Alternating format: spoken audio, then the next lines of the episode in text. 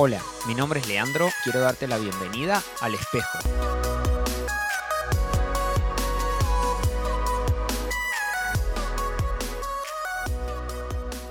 Buenas, ¿cómo están? Bienvenidos a otra semana del espejo.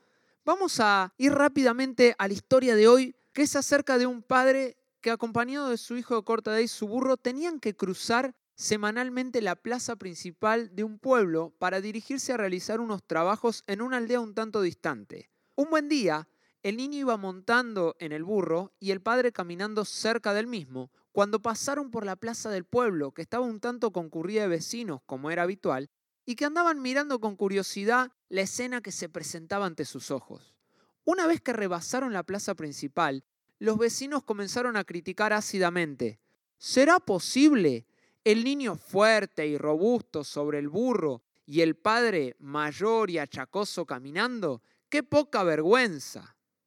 Habiendo llegado estos comentarios a oídos de este hombre, la siguiente semana fue él mismo que montó sobre el burro y el niño fue caminando al lado del animal. Los vecinos del pueblo al ver esto arremetieron con sus críticas hacia el padre. ¡Qué poca vergüenza! El pobre crío caminando y él tan contento sobre el burro. ¡Qué padre más despiadado! Con el fin de no recibir tantas críticas, a la semana siguiente pasaron delante de los vecinos del pueblo tanto el padre como el hijo montados en el burro. Al ver esto, aquellos que estaban sentados en la plaza mostraron abiertamente sus críticas.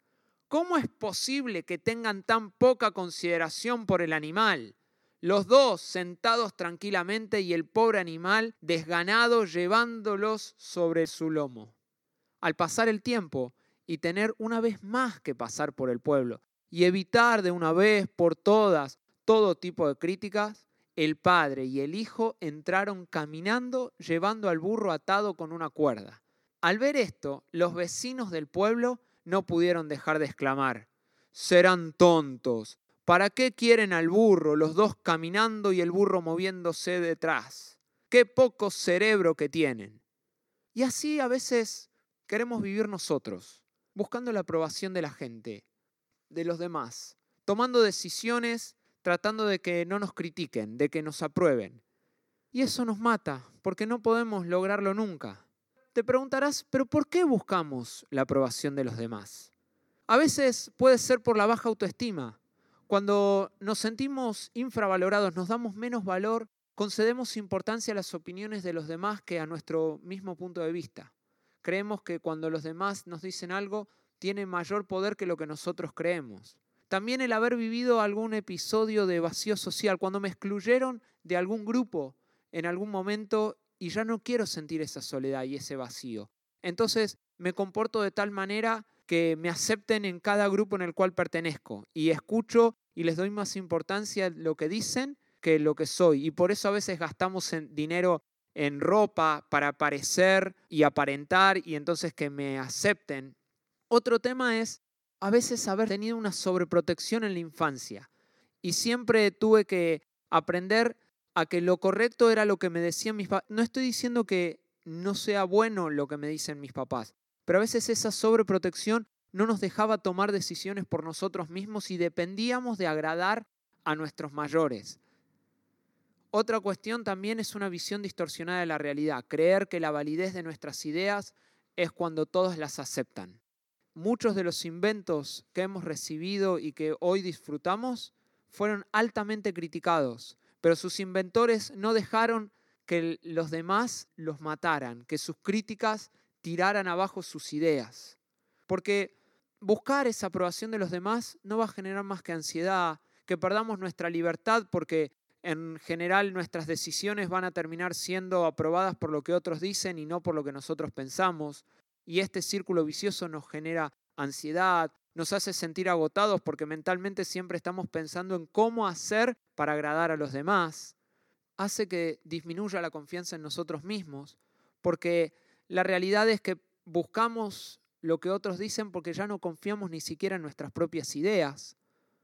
Olvidamos nuestras necesidades porque ya tomamos decisiones en función de que los demás me aprueben y no de lo que necesito. Y eso también me aleja de prioridades. Entonces le doy más prioridad a lo que piensan los demás que a lo que tengo que hacer o hacia dónde tengo que ir.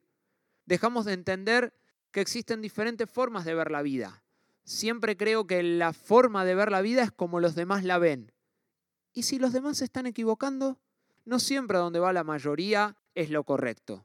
No siempre a donde todo el mundo nos dirige es a donde tenemos que ir. Muchas veces nos estamos desviando por creer que la aprobación de los demás es lo más importante. Y sobre todo, ¿sabes qué nos pasa? Perdemos autenticidad, porque estamos mostrando la versión nuestra que los demás quieren ver y no a nosotros mismos. Ocultamos nuestras opiniones, nuestros sentimientos, incluso llegamos a vestirnos de un modo diferente al que nos gustaría para poder adaptarnos a la realidad de los demás.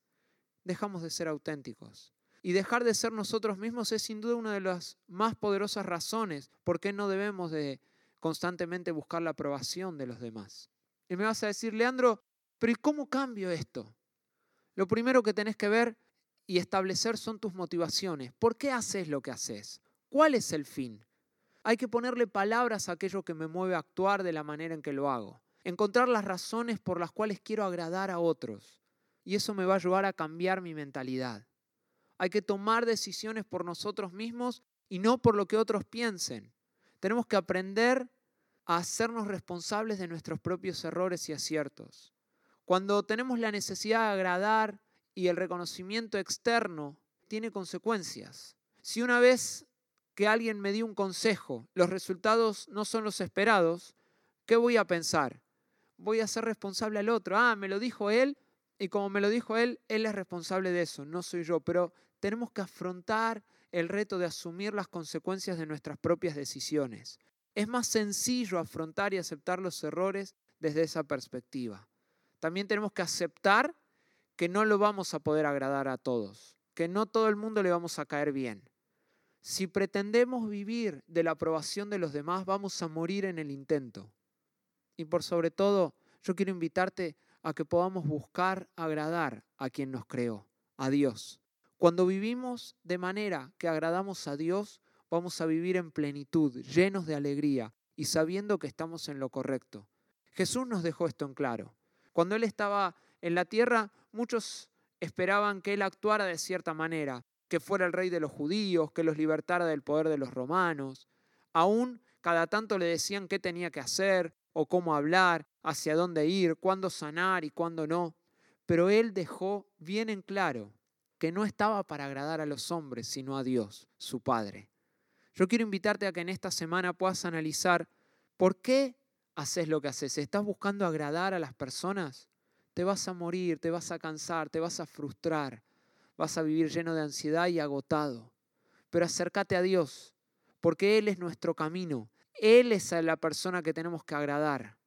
Y vas a ver cómo todo va a cambiar nuestra perspectiva del mundo porque nos vamos a dar cuenta de que podamos tomar decisiones por nosotros mismos, tratando de agradar a Dios y no por lo que el mundo nos quiere llevar.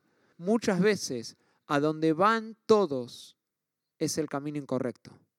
Así que te animo en esta semana a que puedas sacar de un lado el pensar en agradar a los demás para buscar agradar a Dios. Que tengas un muy buen día, una muy buena semana. Dios te bendice.